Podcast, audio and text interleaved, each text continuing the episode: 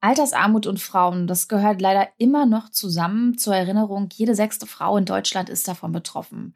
Was ich mich frage, welche Rolle spielt eigentlich finanzielle Bildung dabei? Und Annika, du hast äh, dich ja mit anderen klugen Köpfen auf einer Podiumsdiskussion vor kurzem genau darüber ausgetauscht. Und ich habe gelauscht und fand es sehr, sehr spannend und bin froh, dass wir das heute nochmal aufgreifen. Ja, Anja, das ging mir genauso. Ich fand das auch total interessant und konnte irgendwie für mich auch nochmal sehr viel mitnehmen.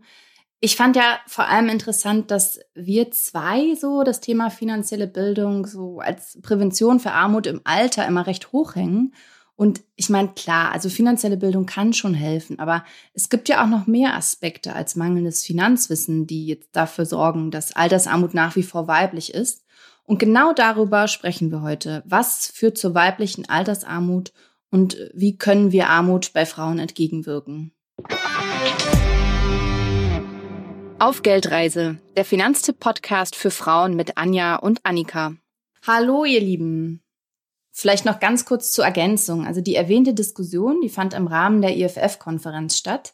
Das ist das Institut für Finanzdienstleistungen, ein unabhängiges und international tätiges Forschungsinstitut. Und äh, deren Themen haben viele Berührungspunkte tatsächlich mit unseren Themen. Es geht um Finanzdienstleistungen und um Verbraucherschutz. Und Anja erwähnte ja bereits auch die anderen klugen Köpfe, die an der Diskussion teilgenommen haben.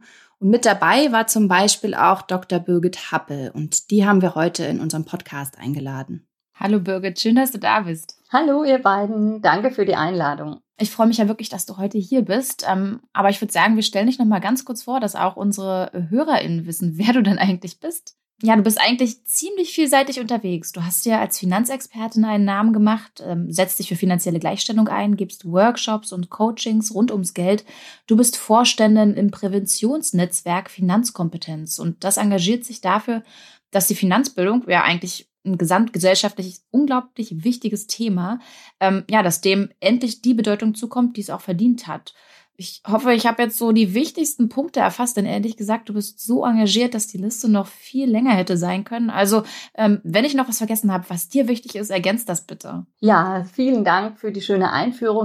Vielleicht noch mein Engagement auch für UN Women, weil meine Arbeit wurde eigentlich mit jedem Jahr politischer und dieses Gleichstellungsthema, das ist auch erst mit den Jahren noch mehr ausgebaut worden. Und wir hatten auch letztes Jahr dann den ersten, den bundesweit ersten Bildungsurlaub zur finanziellen Gleichstellung durchgeführt. Oh, wie sah das aus? Das war im, im Institut in Bad Webensen eben drei Tage. Und ja, da ähm, richtet sich das Programm eigentlich an Multiplikatorinnen, zum Beispiel auch eine Frau aus dem Ministerium in Niedersachsen die sich auch für Gleichstellung einsetzt und so wird die Arbeit dann eben auch weitergetragen. Das klingt auf jeden Fall sehr, sehr spannend.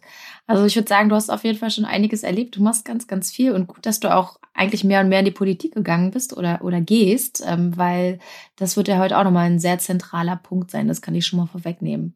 Aber bevor wir mit dem eigentlichen Thema anfangen, Birgit, wir fragen unsere Gästinnen immer nach der eigenen Geldreise. Ähm, wie würdest du denn deine persönliche Geldreise beschreiben? Ja, das ist wirklich eine schöne Frage. Ähm, wenn ich es knapp halte, würde ich sagen, ähm, vom Geld zum Idealismus über den Sinn zum Geld zurück. Wenn ihr damit was anfangen könnt. Oh, das war sehr, sehr knapp. Magst du noch, noch zwei, drei weitere Sätze ähm, dazu sagen? Ich glaube, die Zeit haben wir noch. Ja, ich bin ähm, schon sehr nachhaltig aufgewachsen, wie man das vielleicht heute sagen würde. Damals war das einfach ähm, so ressourcenschonend. Also bei uns zu Hause wurden ähm, Tiere großgezogen, ähm, geschlachtet, verzehrt in einen riesen Nutzgarten und ähm, haben eigentlich fast autark gelebt, obwohl wir jetzt nicht total auf dem Land leben, sondern in der Nähe von Aschaffenburg. Und so bin ich eigentlich ähm, ja mit, mit anderen Werten auch schon groß geworden. Ähm, dann bin ich nach Frankfurt gegangen, da war ich ja in der Wertpapierberatung natürlich äh, mit viel Geld konfrontiert oder ähm, ja, hatte ich einfach ähm, sehr wohlhabende ähm, Kundschaft und die Konfrontation war eher draußen auf der Straße ähm, eben mit dem Thema Armut, was mich dann auch dazu geführt hat, Soziologie zu studieren. Und dann nach meiner Familienzeit bin ich dann auch nicht mehr in die Bank zurückgekehrt, obwohl ich die ganze Zeit ähm, immer weitergearbeitet hatte in Teilzeit, sondern habe mich dann eben selbstständig gemacht und bin in den Bereich der finanziellen Bildung, habe die Seiten eigentlich gewechselt. Das finde ich total spannend, dass du das gerade so erzählst, weil ähm, wie wir ja mit Geld umgehen, letztendlich, das, das wird ja auch durch unsere Biografie bestimmt, unsere Herkunft, unsere Erziehung. Und das hast du gerade wirklich nochmal super gut geschildert. Und passenderweise schreibst du ja auch gerade an einem Buch über Geldbiografien von Frauen. Mhm. Was mich da interessieren würde, was unterscheidet denn die weibliche Geldbiografie von der männlichen? Ja, der größte Unterschied ist derzeit noch die ungleiche Verteilung der Sorgearbeit, von der die Frauen einfach mehr übernehmen. Und dadurch haben Mütter und pflegende Angehörige weniger Zeit und Ressourcen, um bezahlte Erwerbsarbeit zu verrichten. Wenn Frauen keine Kinder oder Pflegeverantwortung haben, unterscheidet sich ihre Geldbiografie gar nicht so wesentlich von den männlichen. Zumindest wenn man jetzt auch auf das Lebenserwerbseinkommen schaut, da gibt es gar keinen großen Unterschied von Frauen ohne Kinder zu den Männern. Hm, das ist ja auch, es gibt ja von, von Fidelity, ich glaube, mit der, mit der Uni Mannheim diese, diese berühmt-berüchtigte Studie zur Rentenlücke, die dann ja letztendlich, beziehungsweise das Gehaltsgefälle, was dann letztendlich aufgeht ab dem Alter von 35 mhm. Jahren zwischen Männern und Frauen, dieser Unterschied. Und das ist ja meistens tatsächlich auch das Alter, wo es dann um diese Familienplanung ja. geht oder aber, wo wir Frauen dann kürzer treten, um eben andere zu pflegen. Da hast du recht. Ähm, da du dich ja ausführlicher mit diesen Lebensläufen, also mit den Lebensläufen von Frauen beschäftigst, Würdest du sagen, dass also diese, diese erhöhte Care-Arbeit, ähm, Sorgearbeit, das ist genau das Muster, warum vor allem wir Frauen in Altersarmut rutschen letztendlich? Hm.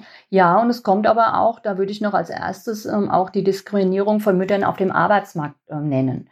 Weil Ne, ja, da gab es jetzt auch Thema, dieses ja. Jahr eigentlich zum ersten Mal vom Prognos, ähm, wurde ja von der Antidiskriminierungsstelle herausgegeben, eine Studie mit Zahlen dazu. Und vorher Letztes Jahr ähm, hatten ja die Pro-Parents diese Initiative, so eine zivilgesellschaftliche Initiative, die das Thema überhaupt erstmal aufgerollt haben, weil das war jahrelang tabu besetzt.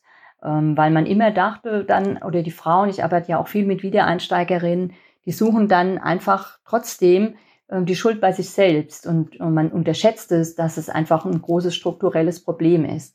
Und dann kommen halt noch ähm, andere strukturelle Fehlanreize dazu, wie das Ehegattensplitting, also konkret die Steuerklasse 5, um, und dann noch in Kombination mm, mit Minijobs, ja. diesen, das sind halt richtige, echte Fallen, weil da nur unterirdische Rentenansprüche aufgebaut werden können. Wir haben bei Finanztipp zum Thema finanzielle Bildung äh, eine Studie gemacht und das Ergebnis, das ist ziemlich ernüchternd gewesen. Also tatsächlich mangelhaftes Wissen bei der Finanzbildung der Deutschen.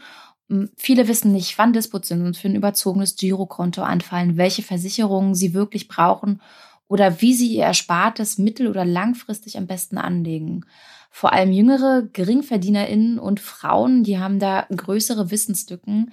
Kann denn da tatsächlich Bildung wirklich vor Altersarmut schützen? Ja, auf jeden Fall. Ich bin ja auch äh, nicht umsonst in der finanziellen Bildung auch tätig und wenn ich meine Rentenlücke halt bewusst ins Auge blicke, dann weiß ich, dass es schwierig wird, äh, wenn ich nur den Kopf in den Sand stecke. Und ich verstehe natürlich auch, dass das Thema Finanzen für Frauen ein rotes Tuch sein kann. Aber wenn man sich erstmal auf diese Geldreise, wie ihr schön, so schön sagt, begeben hat, dann macht es auch Spaß, sich um das eigene Geld zu kümmern. Und es geht ja um finanzielle Selbstbestimmung und um gute Lebensqualität. Was würdest du denn sagen, warum ist denn für Frauen so das Finanzthema ein rotes Tuch? Es hat schon auch mit der Ansprache zu tun. Also die ist halt eher abstrakt und das ist eigentlich auch dasselbe Thema, warum ähm, die finanzielle Bildung allein das nicht richten kann, weil es gibt ja da zwei Strömungen auch in Deutschland. Also soll jetzt das Fach Wirtschaft in die Schule oder gehört Wirtschaft halt zu den Alltagskompetenzen, die in einem größeren Kontext stehen? wo natürlich dann auch zum Beispiel ein Blick auf Rahmenbedingungen gelegt wird oder dann ähm, ja auch multiperspektivisch ähm, das Thema Finanzen angegangen wird. Und wenn man das halt nur von so einer finanzwirtschaftlichen Seite betrachtet oder wie die Finanzindustrie halt ähm, so auf einer abstrakten Ebene bleibt, dann fühlen sich die Frauen auch nicht richtig angesprochen und auch nicht richtig abgeholt. Und ich würde auch noch sagen, dass auch da noch ein Sexismus dazukommt. Also dass die Augenhöhe einfach nicht immer stattfindet ähm, in Beratungsgesprächen, ähm, sondern dass da auch unbewusste Vorurteile mitschwingen. Mhm. Du meinst wie zum Beispiel, dass wenn Mann und Frau vor einem Berater sitzen, dass er dann mehr mit dem Mann spricht als mit der Frau zum Beispiel? Genau, ja, ja. Es ist ja einfach wichtig, dass wir uns alle letzten Endes mit unseren Finanzen beschäftigen. Also man kommt nicht drum herum, eben auch gerade wenn man finanziell unabhängig sein möchte. Aber gerade finde ich, wenn es so bei den Finanzen knirscht, kann ich das schon ein bisschen verstehen, wenn man einfach mal den Kopf auch in den Sand steckt, obwohl das natürlich jetzt ehrlich gesagt nicht der beste Weg ist. Welche Erfahrungen machst du denn so in deinen Coachings, Birgit? Also wie bekommst du andere motiviert, sich tatsächlich dann doch hinzusetzen und sich die eigenen Finanzen anzuschauen? Ja, das ist auch eine schöne Frage. Also die Frauen, die zu mir kommen, die sind eigentlich auf ähm, oder auf alle Fälle schon motiviert, ähm, etwas in ihrer Beziehung zu Geld zu verändern. Also meistens natürlich, wenn Leidensdruck da ist oder auch, weil sie an einem Punkt in ihrem Leben sind, wo sie erkennen, dass sie ja auch ähm, Gestalterin ihrer Zukunft sein wollen und eben mehr finanzielle Selbstbestimmung und auch finanzielle Unabhängigkeit haben wollen. Weil wir hatten ja letztes Jahr die Studie von der Brigitte, dass nur jede zweite Frau in, das war eine repräsentative Umfrage, ähm, sagen konnte, ja, sie ist finanziell unabhängig.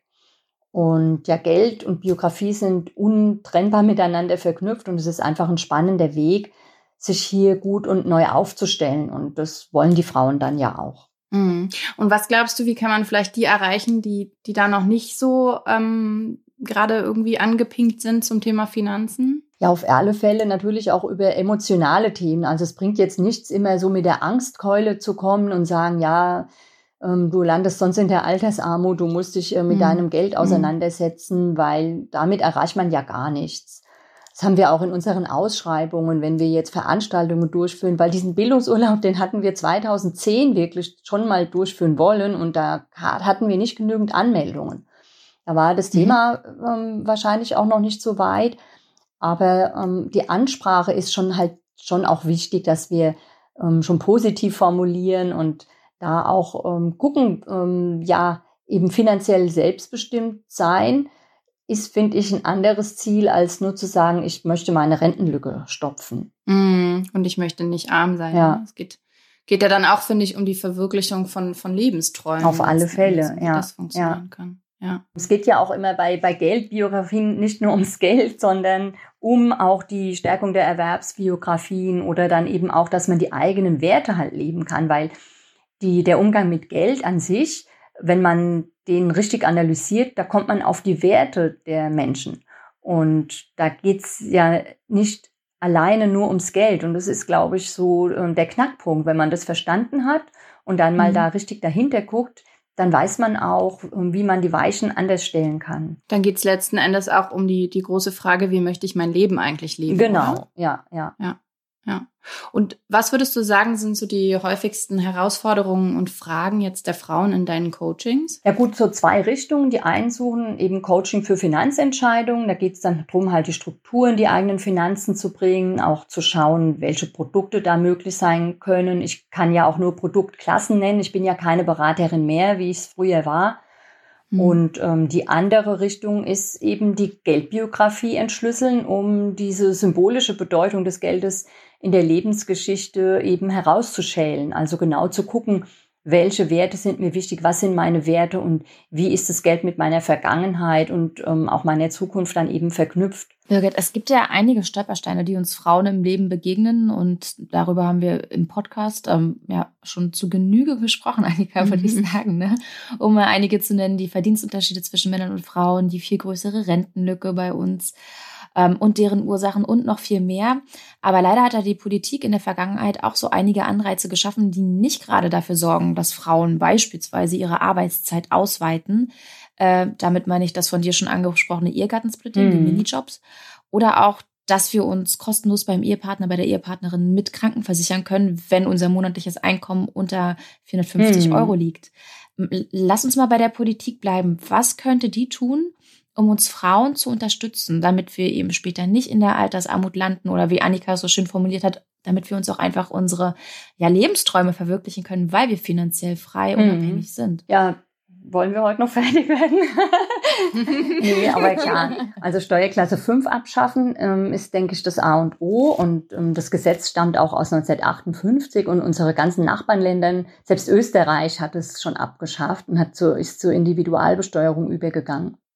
Dann halt die Minijobs nicht noch zusätzlich ausweiten, wie gerade geschehen. Und auch eine echte partnerschaftliche Rollenverteilung forcieren, zum Beispiel eben durch die Ausweitung der Partnerschaftsmonate und auch mal den Wert der unbezahlten Arbeit nochmal anders anerkennen und wertschätzen, weil das hat man ja jetzt nicht nur in der Pandemie, das war ja ähm, klar, jetzt nochmal offensichtlich, was überhaupt ähm, auch los ist und dass das eine Arbeit ist, ähm, von der die ganze Gesellschaft und die ganze Wirtschaft profitiert oder sich auch darauf ausruht ja, sozusagen. Und deswegen also eine 32-Stunden-Woche für Personen mit Sorgeverantwortung wäre, denke ich, auch langsam an der Zeit, weil man sieht ja, jetzt sind, ähm, klar, jetzt mit Corona nochmal konnotiert, die Mutter- und Kurkliniken überfüllt. Also Frauen sind oft echt am Rande der Erschöpfung, vor allem eben halt die Mütter. Und ja, so das ganze Thema Rollenbilder, das müssen wir auch nochmal neu aufrollen. Oder auch die Diskriminierung von Müttern und Vätern auf dem Arbeitsmarkt, die wir ja schon angesprochen hatten. Da kann ja die Politik auch nochmal genauer hingucken und auch mal ja den Unternehmen ähm, da ein bisschen mehr auf die Finger schauen. Und was ich halt also eins noch ähm, ganz wichtig finde, eben, dass man jungen Menschen Gleichstellungswissen und Finanzbildung zukommen lässt. Dass man sie eben nicht so unbewusst da hineinschlittern lässt, weil die Alexandra Zykonow hat ja jetzt das tolle Buch ähm, geschrieben, ja, wir sind ja alle schon längst gleichberechtigt und ich glaube, das ist das größte Problem, ähm, dass man einfach unterschätzt, was hier in der Gesellschaft los ist und wie groß die strukturellen Fehlanreize sind. Ja, wie oft ich das auch schon gehört habe. Das Buch steht übrigens auch bei mir, schon ausgelesen. Kann ich empfehlen. Aber ja, da, da hast du auf jeden Fall ähm, ein paar wichtige Punkte angesprochen und ich hoffe, dass, dass die Politik weiß, dass sie da viel auf der Agenda, Agenda zu stehen hat und da auch mhm. viel machen muss. Das stimmt. Ähm, zwei Drittel aller erwerbstätigen Mütter arbeiten in Teilzeit, ähm, aber nur sieben Prozent der Väter. Und ja, du hast es schon angesprochen, immer noch übernehmen Mütter den Großteil der Sorgearbeit, kümmern sich um die Familie, pflegen Angehörige. Und letztendlich leisten Frauen im Schnitt 52 Prozent mehr unbezahlte Fürsorgearbeit mhm. ähm, als Männer in Deutschland. Und es ist ja letztendlich so, wir Frauen, wir schrauben unsere gut bezahlte Erwerbstätigkeit zurück, hoffentlich gut bezahlt, ne? Ähm, und haben dann die unbezahlte Fürsorgearbeit, die wir eher übernehmen. Bedeutet zwangsläufig auch, dass wir weniger Rente bekommen, weil wir können weniger in die Rentenkasse einzahlen. Und das sind genau genommen bis zu 400 Euro weniger gesetzliche Rente als Männer. Und auf dem Podium, auf der Podiumsdiskussion, da wart ihr euch ja alle einig, die Sorgearbeit, die sollte gerechter verteilt werden. Ähm, wie bekommen wir das dann als Gesellschaft hin? Ja, das ist, ähm, wie ich eben auch schon gesagt hatte, dass wir halt zuerst einmal anerkennen müssen, dass es sich dabei um Arbeit handelt und dass es eben nicht nur um Liebe geht. Das sind übrigens auch sehr spannende Diskussionen mit Schülerinnen und Schülern, oh, weil ja. die dann schon auch manchmal sagen, aber das macht doch meine Mutter aus Liebe oder das ist doch Liebe. Und ähm, ja, da kann man dann auch noch mal ein bisschen helfen, die Augen zu öffnen. Und die, diese Arbeit, die kann eben nicht nur nebenher mitlaufen, sondern die Gesellschaft ist auch darauf angewiesen, dass es Menschen gibt, die sich um andere kümmern, die eben Kinder groß sind, ältere Menschen betreuen. Und es darf nicht länger auf Kosten der Frauen gehen. Weil, wie eben auch schon gesagt, die ganze Gesellschaft profitiert davon, die ganze Wirtschaft profitiert davon und Deswegen ist denn auch eine Forderung, ich bin auch bei der Initiative Equal Care Day ähm, im Verein und da gibt es auch das Equal Care Manifest und wir fordern auch, dass die unbezahlte Sorgearbeit in das Bruttoinlandsprodukt aufgenommen wird. Und ja, die Arbeit mag auf Liebe gründen, aber das darf eben nicht bedeuten, dass Frauen die Existenz unter den Füßen weggezogen wird. Mhm. Ja. Das ist ja eigentlich ziemlich einfach zu sehen. Ich meine, ganz, ganz viele Leute, die lieben ihren Job, aber sie würden ihn nicht tun, wenn sie nicht dafür bezahlt werden. Also das kann man ja auch mm. ganz einfach umdrehen. Also deswegen, ja. Ja, in der Female Finance Bubble wurde in letzter Zeit ja öfters darüber diskutiert, ob es jetzt so spezielle Finanzprodukte für Frauen braucht. Du hast ja in der Vergangenheit auch in einer Bank gearbeitet. Was würdest du sagen als ehemalige Wertpapierberaterin? Ja, ich hatte auch damals schon sehr wohlhabende Kundinnen, die am Aktienmarkt aktiv waren und risikobewusst Geld angelegt haben. Also bei den Studien, wenn es dann immer heißt, ja, die Frauen sind so risikoavers, muss man eben auch schon mal auf den Bias schauen, wie so eine Studie auch konzipiert ist. Und klar, wenn Frauen ähm, weniger äh, Lebenserwerbseinkommen haben oder nur die Hälfte dessen, was die Männer erwirtschaften können und ab dem dritten Kind sogar nur 70 Prozent Lebenserwerbseinkommen, dann ähm, ist es ja ganz klar, dass sie da etwas risikoaverser handeln müssen. Und wie ich auch schon gesagt habe, das, das Fachvokabular finde ich, das darf auch nicht auf so einer abstrakten Ebene bleiben. Also da finde ich schon, dass wir auch eine andere Ansprache gebrauchen könnten. Und natürlich wollen auch die Frauen nicht von oben herab behandelt werden. Also Sprichwort Alltagssexismus. Insofern fände ich gut, dass die Finanzwirtschaft auch mal ihren Bias reflektiert, aber Jetzt reine Finanzprodukte für Frauen benötigen wir nicht. Ja, da sind wir einer Meinung. Das sagen Anja und ich auch immer wieder. Also wir brauchen keine Produkte für Frauen irgendwie, die, weiß nicht, rosa angemalt sind, wo dann für sie draufsteht. Ne? Mhm. Also letzten Endes brauchen wir Frauen keine anderen Produkte als Männer. Ja, und man muss auch noch mal genau hinschauen. Ähm, wir haben ja den ganzen Bereich jetzt auch ähm, durch die Taxonomie und durch die Nachhaltigkeitsprodukte hat ja auch die Verbraucherzentrale schon eben Greenwashing nachgewiesen und genauso könnte das ja auch mit solchen Produkten dann sein. Also das heißt ja dann Purple Washing oder Social Washing. Also da muss man schon ganz genau hinschauen, ähm, was überhaupt ähm, der Zweck ist und auch wieder natürlich auf das Geschäftsmodell von solchen Produkten. Ja, auf deiner Website steht, mit dem Wissen von heute hätte ich damals anders gehandelt, so das Credo vieler Frauen. Was sollten wir denn alle unbedingt wissen? Also welche Tipps kannst du uns noch mitgeben, Birgit? Ja, so als Zusammenfassung ähm, lege dir Gleichstellungswissen und Finanzbildung zu, lerne die strukturbedingten Fehlanreize kennen, lerne anlegen, achte auf eine partnerschaftliche Rollenverteilung, also geh nicht blauäugig in dieses Thema Mutterschaft und Familie und vor allem natürlich pflege einen positiven Blick aufs Geld. Ja, das war doch eine wirklich schöne Zusammenfassung von dir und auch schöne Schlussworte. Ja, liebe Birgit, vielen Dank für deinen Besuch bei uns hier heute im Podcast und den wirklich spannenden Einblick auch in deine praktische Arbeit. Ich würde sagen, vielleicht ja bis bald auf dem nächsten Podium. ja, vielen Dank für, ähm, für, für die Einladung und die schöne, das schöne Gespräch mit euch. Ich habe mich auch sehr gefreut. Danke dir. Danke dir, Birgit. Danke. Tschüss. Ciao. Ciao.